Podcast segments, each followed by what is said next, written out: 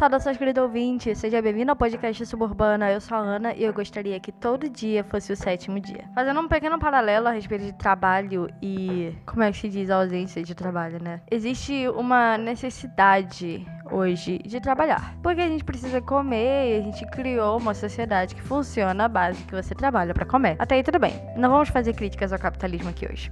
Talvez em outro episódio. Brincadeira. A questão é que desde pequena nós fomos incutidos a um pensamento sobre recompensa. Você faz alguma coisa e tem essa recompensa. E é uma lei natural. Natural não é o melhor termo, porque lei natural está mais referente a outras coisas que, que são realmente naturais, mas eu quero dizer que é uma lei que já funciona há muito tempo e é uma lei que não foi instituída por nós, entendeu? É uma lei que existe na sociedade por si só e ela sempre vai existir enquanto a gente estiver aqui, porque nós funcionamos assim, nós funcionamos à base de recompensa. Se você vê uma vaquinha e vê uma rifa, você provavelmente vai querer comprar mais a rifa do que simplesmente participar de uma vaquinha, por mais que a causa seja a mesma. A gente tem essa necessidade de constantemente ser recompensado. De graça, a gente não faz muita coisa, não. A menos que você tenha muita boa vontade. Mas isso aí é uma coisa que quem tem um coração tratado. No geral, no geral a gente quer, sempre quer alguma coisa em troca. Se isso é bom ou ruim, não é o mérito que eu quero falar agora nesse episódio. Pra falar a verdade, vai ser uma breve reflexão. Provavelmente esse episódio vai ser bem curto. É, eu queria dizer que o trabalho, ele não é fruto da queda, em resumo, assim, né? A gente tem essa tendência de achar que a gente trabalha porque Adão foi amaldiçoado. E de fato Adão foi amaldiçoado, mas não foi amaldiçoado com o trabalho. Ele, ele... Eu vou ler a passagem. Gênesis capítulo 3, do verso 17 ao diante. E ao homem declarou: Visto que você deu ouvidos à sua mulher e comeu do fruto da árvore, do qual ordenei a você que não comesse, maldita é a terra por sua causa. Com sofrimento você se alimentará dela todos os dias da sua vida. Ela lhe dará espinhos e ervas daninhas, e você terá de se alimentar-se das plantas do campo. Com o suor do rosto você comerá o seu pão até que volte à terra, visto que dela foi tirado, porque você é pó e ao pó voltará. Costumamos achar que essa passagem diz que nós fomos amaldiçoados com o trabalho, mas na verdade ela diz que nós vamos sofrer para conseguir alguma coisa em troca. Porque antes mesmo disso, João, Adão, João, Adão, ele já era alguém ocupado. Não ocupado de atarefado, mas ocupado de ele tinha tarefas a ser feitas. Ele tinha que dar nome aos animais, ele cuidava dos animais, cuidava das plantas, ele cuidava da Eva, ele cuidava da criação de Deus. Ele fazia parte daquilo e zelava por aquilo que Deus tinha dado a ele. Ele fez, é, ele fez o Éden, por último fez o homem e ordenou ao homem que cuidasse do Éden. E a maldição de Adão foi já não poder fazer parte da criação em sua plena natureza. E agora ele tinha que trabalhar para conseguir algo para ele. Por isso que eu digo que a lei da recompensa ela já existe desde muito tempo. Ela foi é, promulgada ali na maldição de Adão. Isso significa que a gente sempre vai sofrer enquanto trabalha? Sim e não.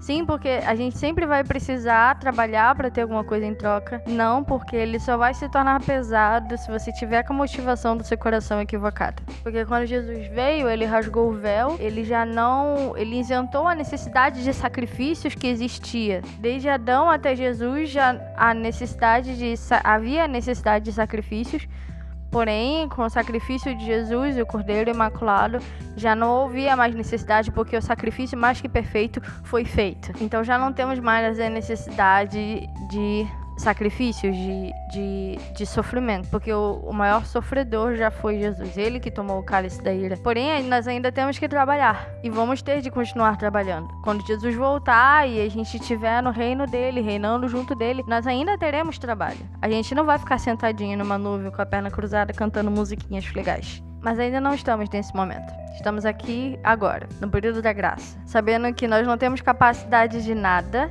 bom, de bom, tudo que nós tentamos fazer é mal, porém a graça que nos é dada através do Consolador, o Espírito Santo nos capacita a viver de maneira digna a adorar o Senhor, nosso Criador.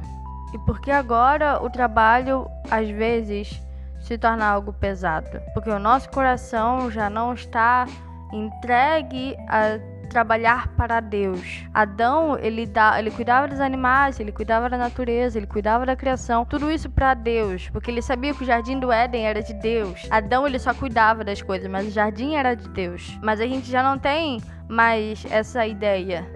Por quê? Porque a, oh, a minha empresa não é de Deus, a minha empresa é do fulano, do fulano da Costa, entende? É, minha empresa é de não sei quem. Eu trabalho por conta própria, a gente não tem mais esse pensamento de trabalhar para Deus.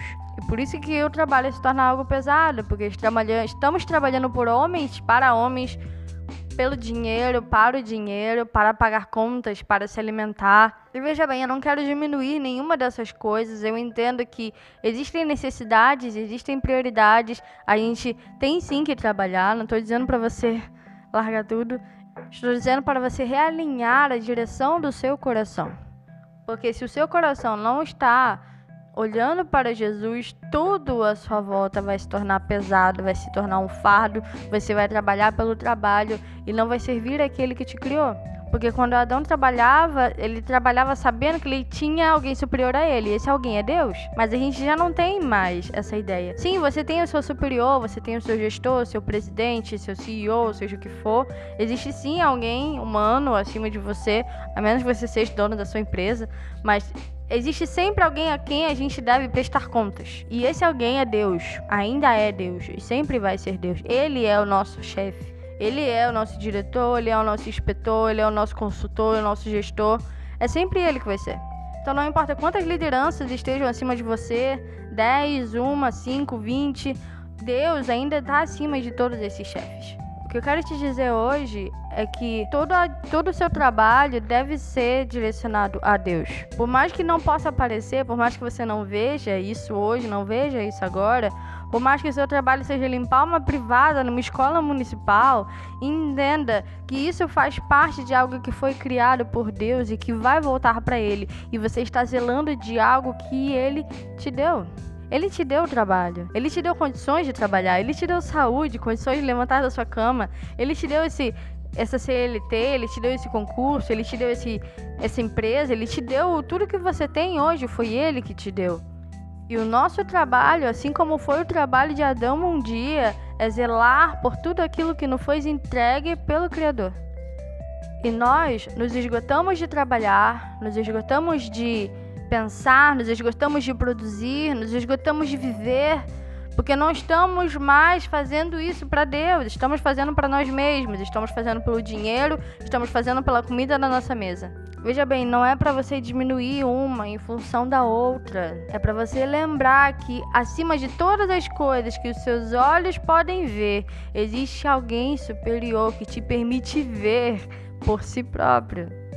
Ele te deu os olhos, ele te deu os ouvidos para você ouvir esse podcast. Ele te deu a internet que permite que você acesse esse áudio. Ele te deu tudo. E o seu trabalho é zelar por isso. O seu trabalho é cuidar daquilo que lhe foi entregue. Seja uma família com cinco pessoas, seja uma casinha pequena. Ele lhe deu isso e é seu dever zelar por aquilo que é seu. E o seu trabalho, seja lá o que for, só se torna um fardo porque você já não prioriza as coisas como antes. Você já não pensa naquilo que vai ser eterno, você só pensa naquilo que vai ser o final do mês. Você só pensa nas contas que precisam pagar, mas não pensa que as suas atitudes hoje vão refletir na sua vida na eternidade. Porque quando Jesus voltar e colocar o reino dele entre nós, tudo aqui vai mudar e de alguma maneira sobrenatural vai permanecer a mesma. E nós ainda teremos trabalho a fazer, nós ainda teremos um planeta para cuidar, nós ainda teremos de zelar pelas coisas que nos foram entregues. E se a gente não começar a fazer isso hoje, a gente nunca vai fazer isso lá na frente. Então pensa nisso. Pensa que tudo que suas mãos são capazes de fazer, fazem por permissão de Deus. Seja para lavar uma louça, seja uma cirurgia cardiovascular. É permissão de Deus que você o faça. Tenha zelo por aquilo que lhe foi entregue. Porque ele vai prestar contas por tudo que a gente fez ou deixou de fazer, cuidou ou deixou de cuidar. Ele vai vir como um justo juiz sobre toda a criação. Toda a criação.